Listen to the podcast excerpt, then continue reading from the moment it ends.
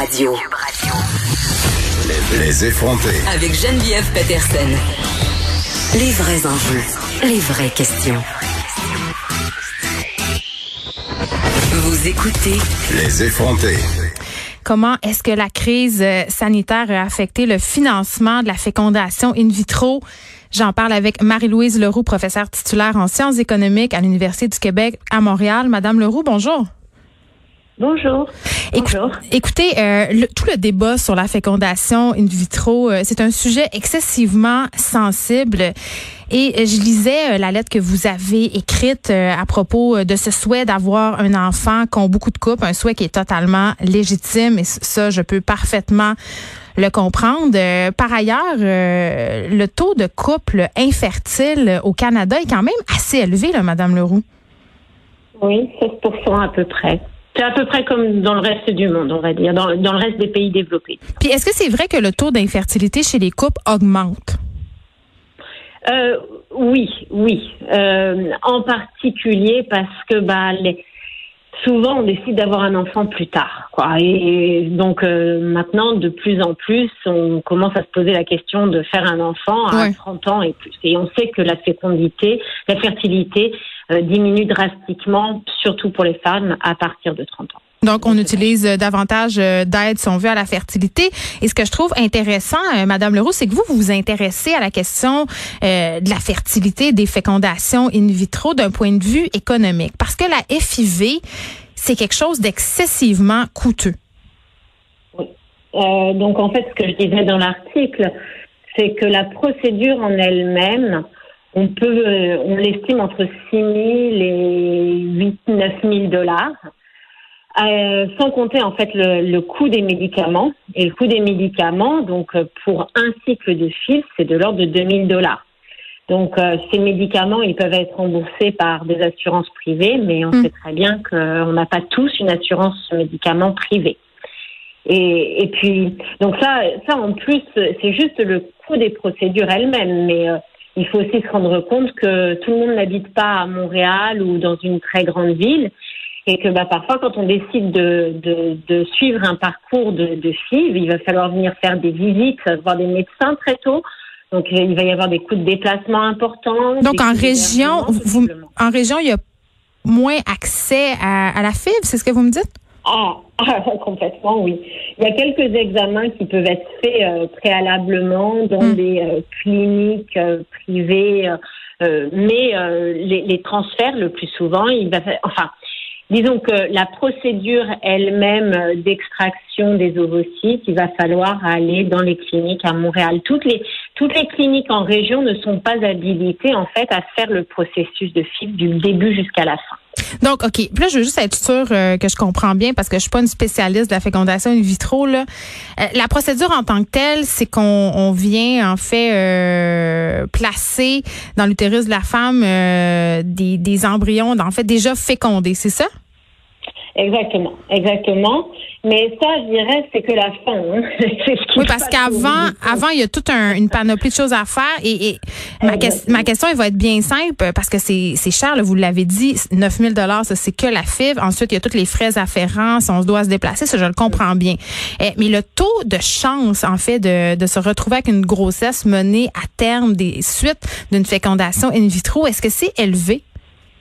Alors, en fait, euh, donc, euh, c'est plus en termes de nombre de FIV que j'ai une statistique qui est probante, mais on Mm. dit qu'en fait, c'est entre 3 et 4 FIV qu'on va réussir. Après 3 à 4 essais, on risque, on va avoir un, un enfant issu de FIV, en fait.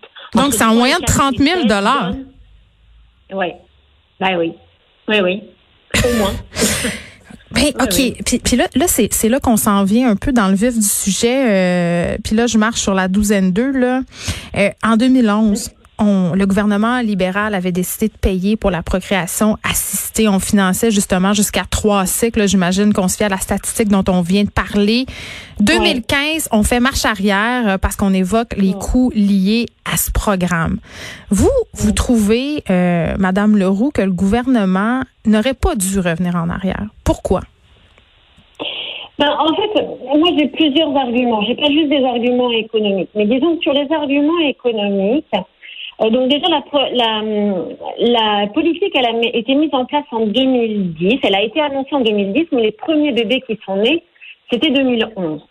Et en fait, euh, un des points qui me semblait bien dans cette politique-là, c'est qu'il disait, euh, d'accord, on finance les filles, mais en échange, euh, il n'y aura qu'un trans, il n'y aura transfert que d'un embryon unique. Oui, parce qu'on avait plein de grossesses euh, l'air des triplés, parce que les, les gens eh voulaient économiser puis se faisaient implanter plusieurs embryons, c'est ça? Eh c'est ça, c'est ça. On se disait, ben, on multiplie les chances en en mettant plus. Puis ça, c'est des enfants qui naissent souvent avec des problèmes parce qu'ils sont plusieurs et là, ça, ça, ça exerce la pression euh, financière sur notre système de santé.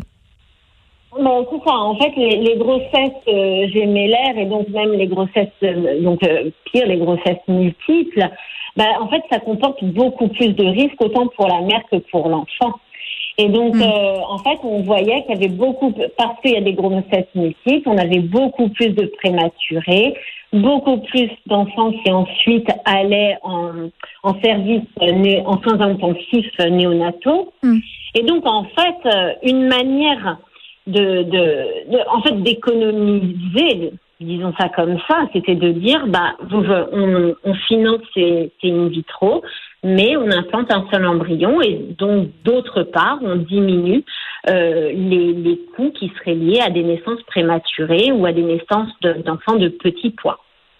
Mais OK, mais quand même, ça coûte excessivement cher à l'État. Et, puis, je me rappelle, à un moment donné, je pense que ça fait peut-être deux ans de cela, eh, j'avais fait une chronique et le titre, c'était Avoir un enfant n'est pas un droit.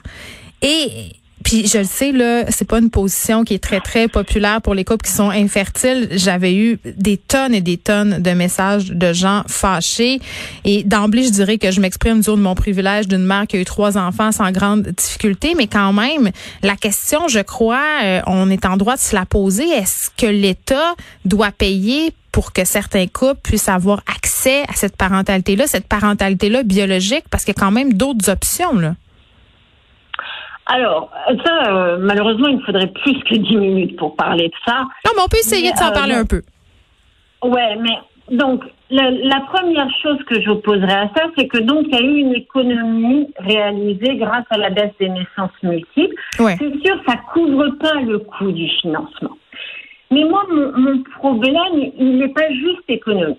C'est dire, OK, on se permet, on ne finance pas euh, les fibres, on laisse ça donc, seules aux, personnes les plus riches, on donne accès, seules les personnes les plus riches ont accès à, ces méthodes-là.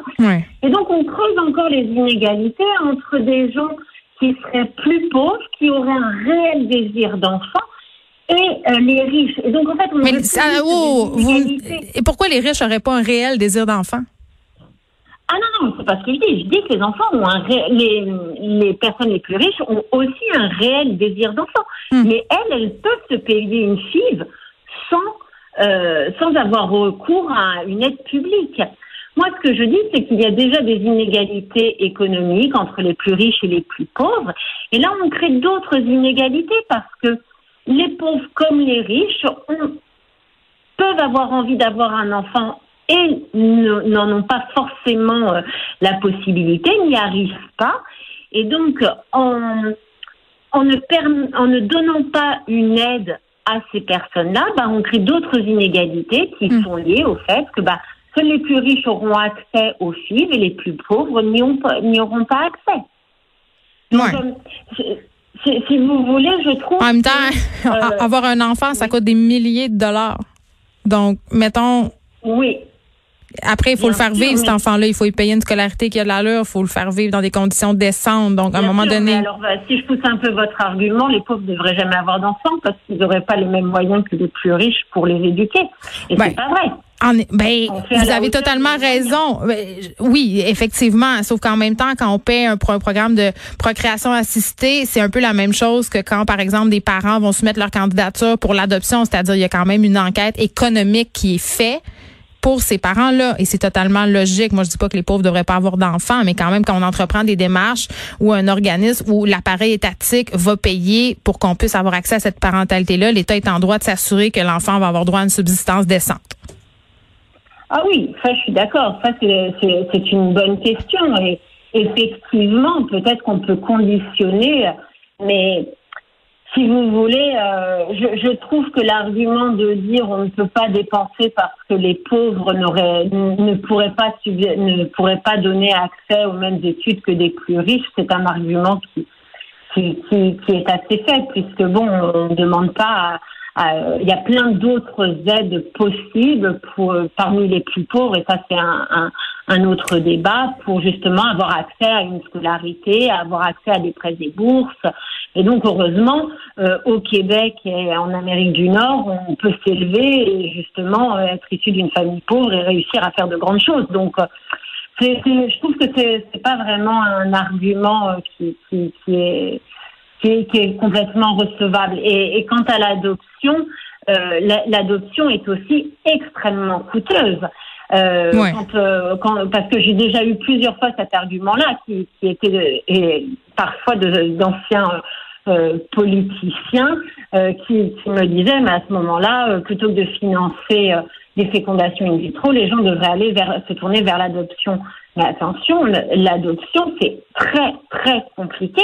Euh, d'une certaine manière, pour être passé aussi par là, hmm. euh, je peux vous assurer que faire de nombreuses fives, c'est un côté plus facile que de se dans le parcours du combattant de l'adoption. Hein. Bon, et là, euh, Madame Leroux, par rapport à cette pandémie, en quoi la pandémie a des impacts sur euh, les démarches au niveau des FIV? C'est parce que c'est en attente? donc là, ça a repris hein, depuis mi-mai. les cliniques ont réouvert et et donc, en fait, euh, là, le, le, le, problème, c'est qu'il s'est créé des files d'attente. C'est-à-dire que pendant ah, deux mois, deux mois et demi, tout a été bloqué. Et puis, bah, là, tout le monde voudrait reprendre. Et, et, malheureusement, bah, les, les cliniques peuvent pas euh, traiter d'un coup toutes ces, toutes ces demandes, toutes ces, toutes ces personnes qui étaient en traitement euh, d'un coup. Quoi. Donc, donc c'est terrible. Heureusement, les cliniques sont en train de réouvrir. Euh, moi, ce que je pourrais dire par rapport à, à aux conséquences de la crise, c'est qu'on a des couples euh, qui euh, sont sans doute dans des situations économiques désastreuses du fait de la mm. crise. Il y a sans doute des couples qui économiquement vont vont être mal pris et et je pense que bah, c'est un argument de plus en faveur d'une aide aux fécondations in vitro. Donc un, financement à 100 je sais pas, je sais pas exactement, mais je sais pas s'il faut que ça soit un financement à, à, à 100%. Je sais pas exactement ce qu'il faut faire. Moi, je suis persuadée qu'il faut faire plus que ce qu'on fait actuellement, c'est-à-dire pas grand-chose, puisque c'est juste un crédit d'impôt euh, en fonction. Mais qui couvre pas grand-chose euh, non plus, c'est ce que je comprenais à la lueur de ce que j'avais reçu. Et 80 ouais. ouais. Et et puis, par exemple, prenez prenez prenez l'exemple de la France. Eux, ils financent quatre fécondations in vitro. Euh, avec des contrôles. Hein. Je dis pas qu'il faut que ça soit un bar ouvert comme avait dit Gaëtan Barrette, au contraire. Ben, je pense que c'est ça. Je pense, je pense qu'il y a un monde entre les deux, Madame Leroux, puis peut-être l'idée aussi de faire des prêts sans intérêt, des prêts gouvernementaux, comme le programme des prêts bourses aux version prêt, ça pourrait être aussi être une option mieux que qui passerait peut-être mieux. Marie-Louise Leroux, merci, c'était fort intéressant, professeur titulaire en sciences économiques à l'Université du Québec à Montréal. On se parlait euh, de la crise sanitaire qui affecte le financement de la fécondation in vitro. Merci beaucoup.